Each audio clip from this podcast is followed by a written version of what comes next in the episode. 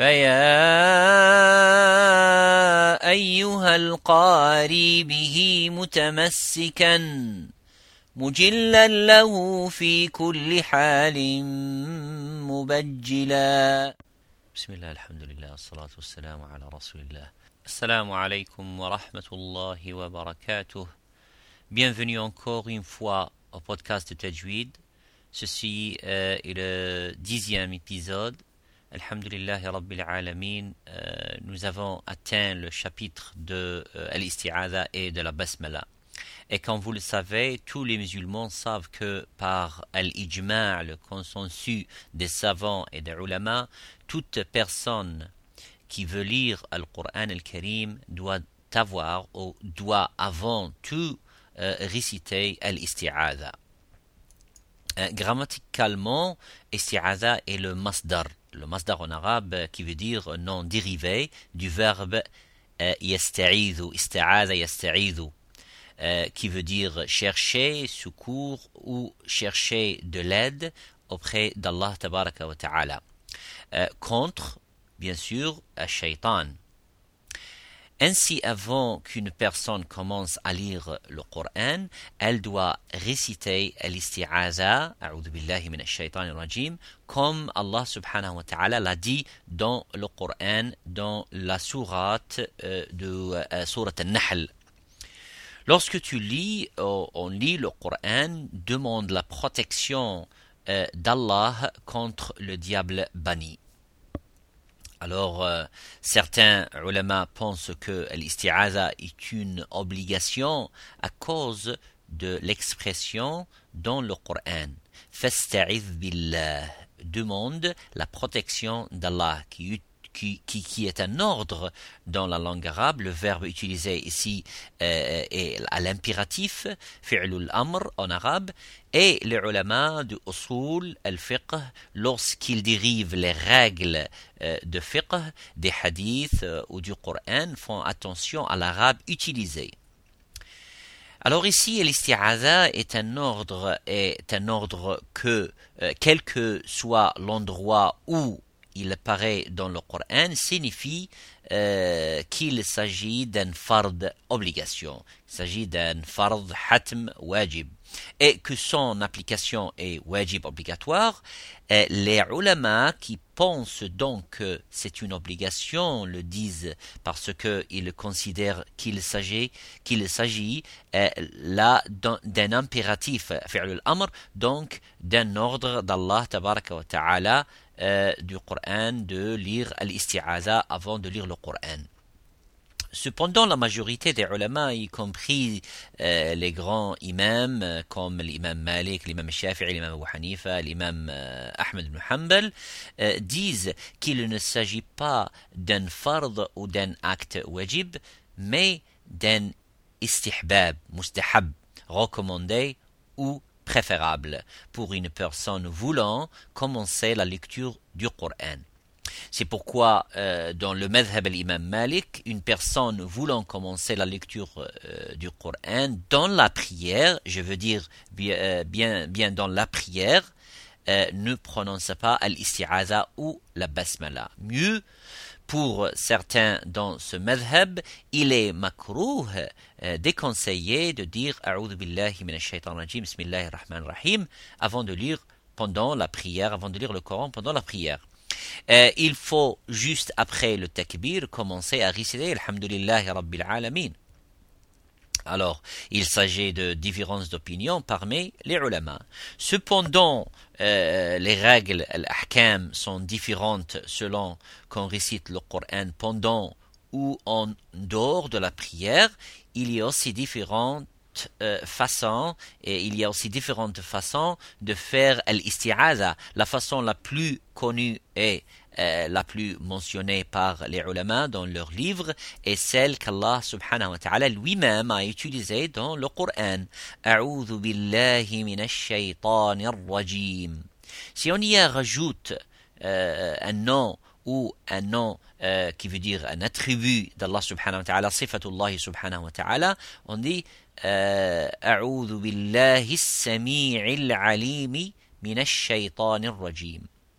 Ce sont là les différentes façons de faire al-isti'adha euh, pendant la lecture ou avant euh, de lire le Coran al-Karim. Lorsqu'on lit euh, le Coran, n'importe l'endroit où on commence la lecture, que ce soit au début, au milieu d'une sourate, d'un juz ou d'un ayah, on peut faire al-isti'adha. أعوذ بالله من الشيطان الرجيم ou أعوذ بالله السميع العليم من الشيطان الرجيم. Cependant, si on veut commencer la lecture au milieu d'un juz ou d'un ayah et euh, non au début d'une surah euh, ou d'un ayah, par exemple, si on veut dire euh, Allahu Samad, on ne doit pas dire directement Allahu Samad après avoir dit sans avoir dit la basmala. Ceci est makruh, makruh euh, pour les ulama. En fait, la basmala doit euh, euh, s'intercaler entre toutes choses ayant un rapport avec les noms et les attributs d'Allah subhanahu wa ta'ala ou avec le nom du prophète sallallahu alayhi wa sallam et l'isti'adha.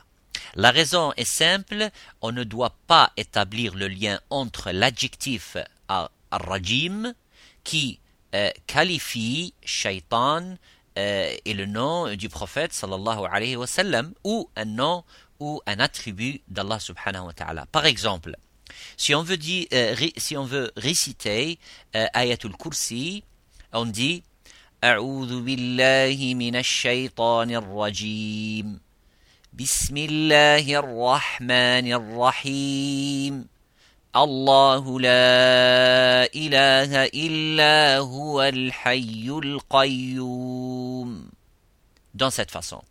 On ne doit donc pas euh, dire أعوذ بالله من الشيطان الرجيم الله parce que euh, certaines personnes risquent de croire que l'adjectif ar-rajim qui s'applique à shaitan s'applique à l'attribut ou un nom euh, ou au nom d'Allah subhanahu wa ta'ala qui vient juste après euh, après l'isti'adha.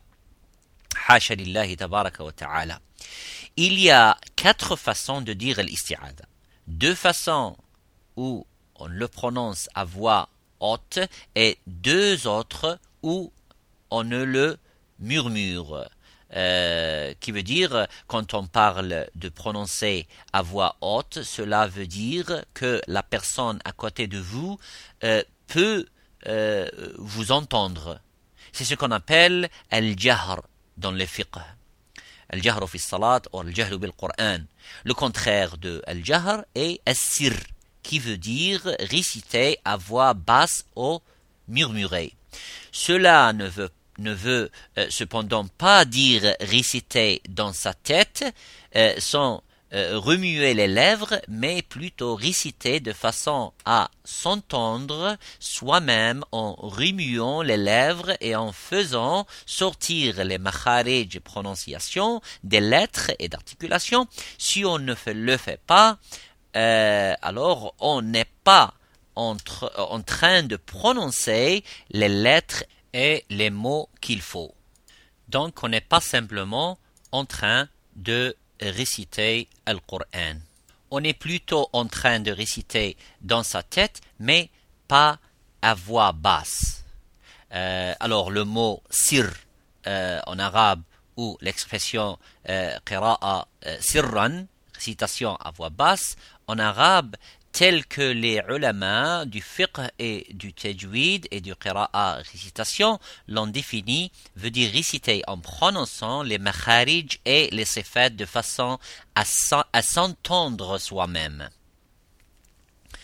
Euh, excusez-moi, le tahqiq, les, lettres, le son, euh, la prononciation et euh, la phonétique de chaque lettre euh, de la langue arabe des makharij ne peut être atteint tant qu'on ne remue pas ses lèvres pour faire discrètement sortir le son et donc prononcer correctement les lettres. On récite l'isti'adha à haute voix en deux endroits. Excusez-moi. Premièrement, lorsqu'on est dans une assemblée de personnes, par exemple dans une mosquée, ta'lim, et quelqu'un veut lire le Coran à haute voix euh, pendant que les autres écoutent. Il doit réciter à haute voix euh,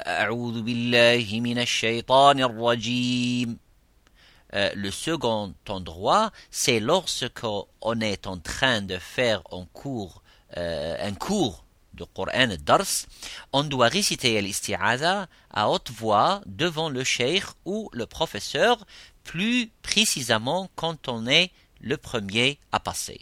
Le professeur peut aussi demander à ce que l'on récite l'isti'adha à haute voix afin de pouvoir corriger d'éventuelles erreurs de prononciation on récite l'isti'adha à voix basse. Quand on est en train de prier, quand on lit le Coran tout seul, euh, munfarid, encore une fois, j'insiste sur le fait que sirran, à voix basse, veut dire en remuant les lèvres et en prononçant les lettres de façon à ce que vous puissiez vous euh, entendre vous-même. Dans le cas contraire, les anges ne pourront pas euh, euh, notez que vous avez prononcé l'isti'adha et celui-ci n'aura pas l'effet euh, la protection contre shaitan. Jazakumullahu khayran pour avoir suivi ce podcast. Si vous voulez, ou si, s'il vous plaît, euh, n'hésitez pas à me mettre euh, par de vos commentaires. Inch'Allah, le prochain épisode sera à propos du fait de, fait de dire Bismillahir Rahmanir Rahim et le lien qu'il y a entre A'udhu Billahi Minash Shaitanir Rajim, Bismillahir Rahmanir Rahim et le début du surat. Assalamu alaikum wa rahmatullahi wa barakatuh. هنيئا مريئا والداك عليهما ملابس أنوار من التاج والحلى